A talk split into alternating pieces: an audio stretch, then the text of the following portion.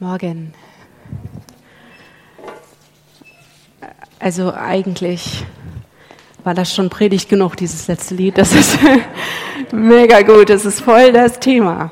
Als der Andreas Mang mich gefragt hat, ob ich mich in der Predigtreihe beteiligen möchte und über ähm, 1. Thessalonicher 4, 9 bis 12 reden möchte, habe ich mir die Textstelle durchgelesen und dachte, boah, die ist, die ist harmlos, das kriege ich hin. harmlos, jawohl. Er hat es ganz schön in sich. Diese Textstelle hat es ganz schön in sich. Für all die, die im Urlaub waren, wer von, wer von euch war jetzt die letzten zwei Wochen nicht da? Wer war unterwegs? Ein paar. Die Reihe geht schon ein bisschen länger. Ja, okay, cool. Also wir sind, wir sind in der Predigtreihe, ähm, in der es darum geht, wie man es gut macht, wie man das Leben gut gestalten kann. Und wir sind in Thessalonicher 4 angekommen. Ich gebe noch mal ganz kurz so ein bisschen ein Umfeld von dem Text, den wir lesen werden, damit wir gemeinsam da anknüpfen können. Also der Apostel Paulus, der schreibt diesen Brief an die Gemeinde in Thessaloniki. Und in Apostelgeschichte 17 kann man nachlesen, wie Paulus und Silas nach Thessaloniki kommen und schon nach kurzer Zeit eine Gemeinde gründen können. Die treffen da viele Leute, die offen sind für die Botschaft von Jesus Christus und die versammeln sich und die lernen von Jesus. Aber dann gibt es auch Schwierigkeiten, so dass Paulus und Silas und die Mitarbeiter gehen müssen. Die müssen die Stadt verlassen wegen Verfolgung, wegen Hass. Und, ähm, und für Paulus ist das ganz schrecklich, weil das Projekt noch, es ist so unvollendet. Und die müssen aber fliehen. Und dann reisen sie weiter und fangen in anderen Städten was an. Mm. Aber nach kurzer Zeit kann, können sie ihren Freund Timotheus wieder nach Thessaloniki schicken und der berichtet dann dem Paulus von der Lage dort und Paulus kann, schreibt daraufhin einen Brief. Das ist dieser erste Thessalonicher Brief. Und das ist ein Versuch, quasi die Arbeit dort fortzuführen. Und wir sind jetzt in Kapitel 4 angekommen und wir lesen mal ähm, die Verse 9 bis brüderlichen Liebe, von der brüderlichen Liebe. Mein Mikro spinnt ein bisschen. Geht? Okay, von der brüderlichen Liebe aber ist es nicht nötig, euch zu schreiben, denn ihr selbst seid von Gott gelehrt, euch untereinander zu lieben. Und das tut ihr auch allen Brüdern und Schwestern in ganz Makedonien. Wir ermahnen euch aber, dass ihr darin noch vollkommener werdet und eure Ehre darin setzt, dass ihr ein stilles Leben führt, und das eure schafft und mit den eigenen Händen arbeitet, wie wir euch geboten haben, damit ihr ehrbar wandelt vor denen, die draußen sind und auf niemanden angewiesen seid. Okay, wir teilen den Text mal in zwei Teile auf und lesen nochmal Vers 9 bis 10. Von der brüderlichen Liebe aber ist es nicht nötig, euch zu schreiben, denn ihr seid selbst von Gott gelehrt, euch untereinander zu lieben. Und das tut ihr auch allen Brüdern und Schwestern in ganz Makedonien. Wir ermahnen euch aber, dass ihr darin noch vollkommener werdet. Die gegenseitige Liebe der Christen untereinander, das ist so das Herzstück der christlichen Gemeinschaft, des christlichen Verhaltens. Und an dieser Stelle könnten wir jetzt viele Geschichten austauschen, glaube ich. Ich habe schon von vielen Leuten gehört, dass die Freundlichkeit und die Fürsorge und diese Liebe in der Gemeinde irgendwie so ein Anziehungspunkt war für Leute. Und Raphael hat es ja heute auch gerade erst gesagt. Das war, er kam hin und er war angenommen, obwohl er einfach, die kannten ihn gar nicht so richtig und trotzdem so voll, voll drin. Und das hört man von richtig vielen Leuten. Ähm, für mich persönlich war Gemeinde auch immer Familie. Wir waren fast zehn Jahre im Ausland, als ich ein Kind war. Und meine Verwandtschaft war hier in Deutschland. Das heißt, ich hatte eine Ersatzoma aus der Gemeinde, ich hatte Ersatztanten. Wir haben mit anderen Leuten Weihnachten gefeiert. Einfach die Leute, die da waren, die aus der Gemeinde waren. Da war Vertrauen da, da war eine Herzlichkeit da, da war Hilfsbereitschaft da. Und auch als junger Erwachsener. Ich hatte immer Leute aus der Gemeinde, die ich ich hätte die um drei Uhr morgens anrufen können, wenn irgendwas gewesen wäre und die wären gekommen. Und das ist genial, einfach diese, diese Basis von Jesus Christus. Das ist unbeschreiblich. Natürlich könnte man aber auch jetzt Geschichten austauschen von enttäuschter, ähm, von Enttäuschung. Da, wo eine scheinheilige Liebe irgendwie bestand und wo, wo man enttäuscht wurde, weil, weil der eine Person was gesagt hat, aber nicht so getan hat und wo Tun und Reden nicht übereint. Und es gibt viele Geschichten von Verletzungen innerhalb von Gemeinde. Und trotzdem ist diese Liebe untereinander das Herzstück des Verhaltens.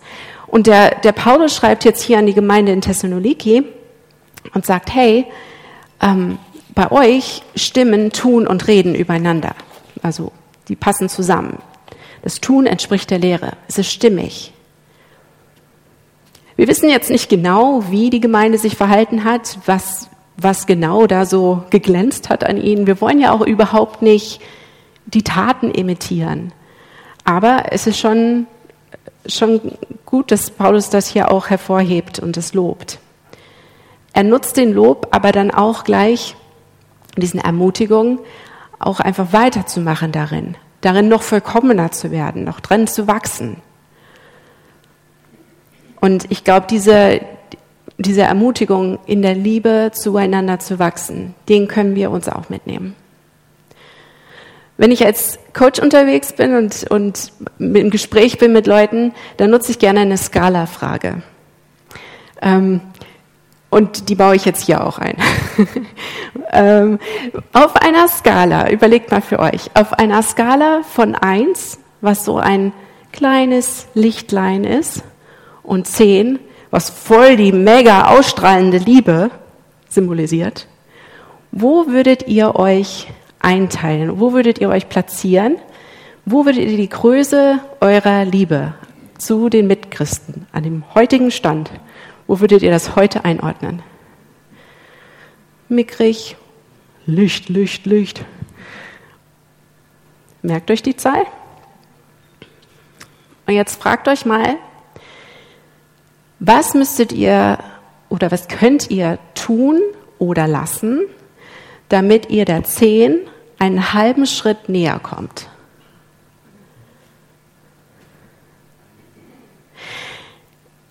Es ist interessant, dass es manchmal nur Kleinigkeiten sind, die uns irgendwie bewegen können. Der Sebastian hat vor zwei Wochen erzählt, man könnte auch einfach mal einen Muffin backen und verteilen. Hat das jemand gemacht? Hat jemand einen Muffin verschenkt? Also ich habe keinen bekommen. Könnt ihr ja noch nachholen. Nein, Nein also, ähm, aber das sind so Kleinigkeiten, die uns irgendwie nach vorne bringen. Ähm, die kleinen Dinge. Aber es ist auch interessant, weil selbst eine kleine Veränderung in unserem Verhalten manchmal echt ungewohnt sein kann und uns sich komisch anfühlen kann, weil man nicht noch nicht geübt ist da drin. Hm, könnt ihr alle mal mit mir die Hände falten? Genau. Und jetzt nochmal die Hände falten, aber mit dem anderen Daumen nach oben. Ne? Es fühlt sich ungewohnt an. Das ist ein ganz andere, wir falten genauso, wir falten Hände. Alles stimmig. Aber diese kleine Veränderung fühlt sich schon so anders an und irritiert uns. Und so können die kleinsten Schritte, die wir aufeinander zugehen, die können sich so komisch anfühlen, dass es uns fast davon abhält, so ein bisschen anders miteinander umzugehen. Und heute einfach so die Ermutigung an uns, lasst uns überlegen, also wenn unsere Kreativität keine Grenzen gesetzt sind, wie wir mit kleinen Schritten wieder neu aufeinander zugehen. Das wäre doch, das wäre doch was. Und ich glaube, das ist, was Paulus meint. So, werdet darin noch vollkommener. Wagt es.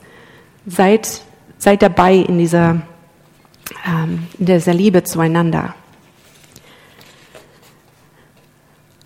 Ähm, mir fiel dann auch der Bibelvers aus Johannes 13 ein, wo er in den Versen, wo Jesus selbst zu seinen Jüngern sagt, hey, ein neues Gebot gebe ich euch, dass ihr euch an, untereinander liebt, wie ich euch geliebt habe.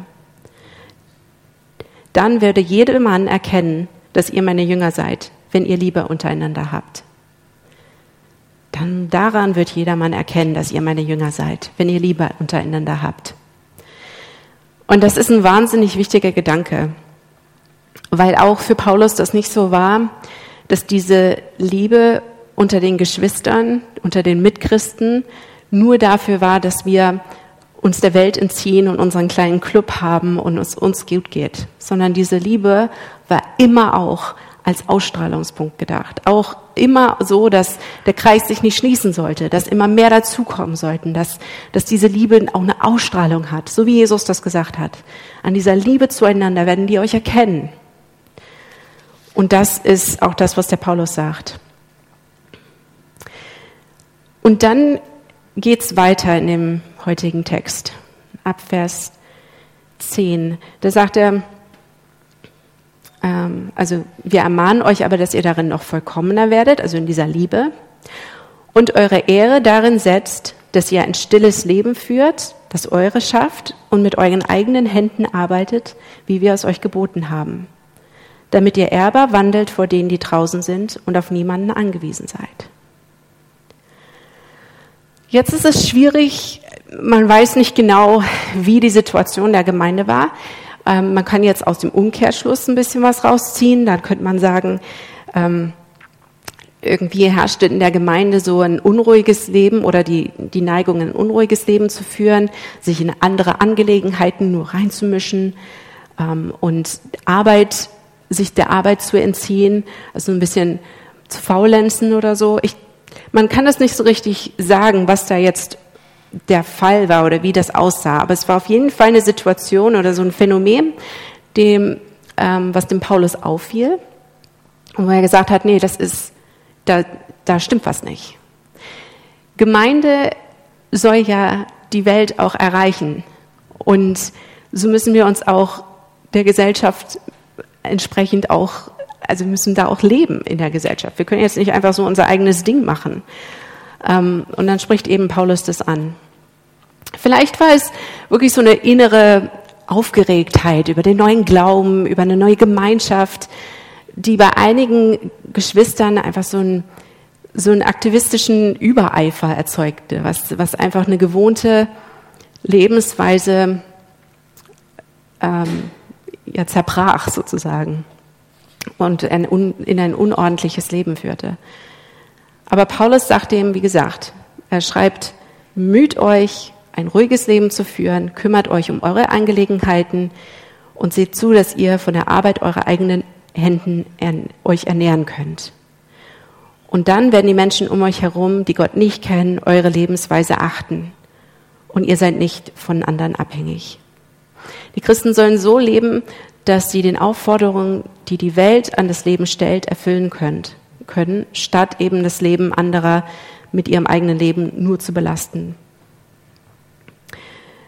Nur ein Kommentar hat, hat, da stand der Satz, nur weil die Gemeinde sich in das Leben in der Welt einfüge, vermochte sie die Welt zu durchdringen. Und das ist, glaube ich, der Gedanke dahinter. Nur wenn wir mittendrin auch leben, können wir auch die Liebe, die wir untereinander haben, auch an andere weitergeben. Auf eine Art und Weise, die nicht schräg ist, mal so gesagt. Aber auch hier der Gedanke, hey, dieser Kreis soll sich nicht schließen. Diese Liebe, die wir haben, soll weitergegeben werden. Und so bete ich einfach, dass, dass wir unser Leben gestalten, dass wir Gesellschaft auf gute Art und Weise mitgestalten können, dass wir eine Gemeinde sind, die auch mittendrin ist, die verbunden ist und offen ist und dass unsere Lehre und unser Tun übereinstimmt. Und das meine ich mit, dieser Text hat es in sich. Weil ich bin, ich bin mit dem Text jetzt ein paar Wochen schwanger gegangen sozusagen und ich habe gemerkt, wie das als Spiegel dann immer wieder da stand. Ähm, ich hab, wir haben zwei kleine Kinder zu Hause, das heißt, wir schlafen nicht nachts durch. Und wir haben ähm, einmal musste einer von uns aufstehen, um noch was zu holen für den Kleinen. Und normalerweise bin ich so dankbar, dass mein Mann meistens aufsteht. Und diesmal war ich aber, bin ich aufgestanden und habe die Sache geholt und habe das Kind versorgt. Und dann sagte er nur zu mir, danke. Und meine, meine Antwort war, du, ich habe gerade den Predigtext umgesetzt. Also es war das, so. So kann es sein. Und ich hoffe, dass, dass euch der Predigtext heute nicht einfach ähm, locker lässt, sondern dass, dass ihr beim Händefalten vielleicht daran denkt, ein bisschen anders euch zu verhalten, irgendwas zu machen oder zu lassen, was uns so ein bisschen, bisschen näher aneinander bringt. Mehr will ich auch gar nicht sagen hier. Ich bete noch mit uns. Gott, danke, dass du ein Gott der Liebe bist. Danke, dass du uns so sehr liebst, uns Liebe ins Herz setzt, uns, uns mit Liebe überfüllst und überschüttest. Danke, dass es eine Liebe ist, die heilt. Danke, dass es eine Liebe ist, die die Angst vertreibt. Danke, dass es eine Liebe ist, die stärkt.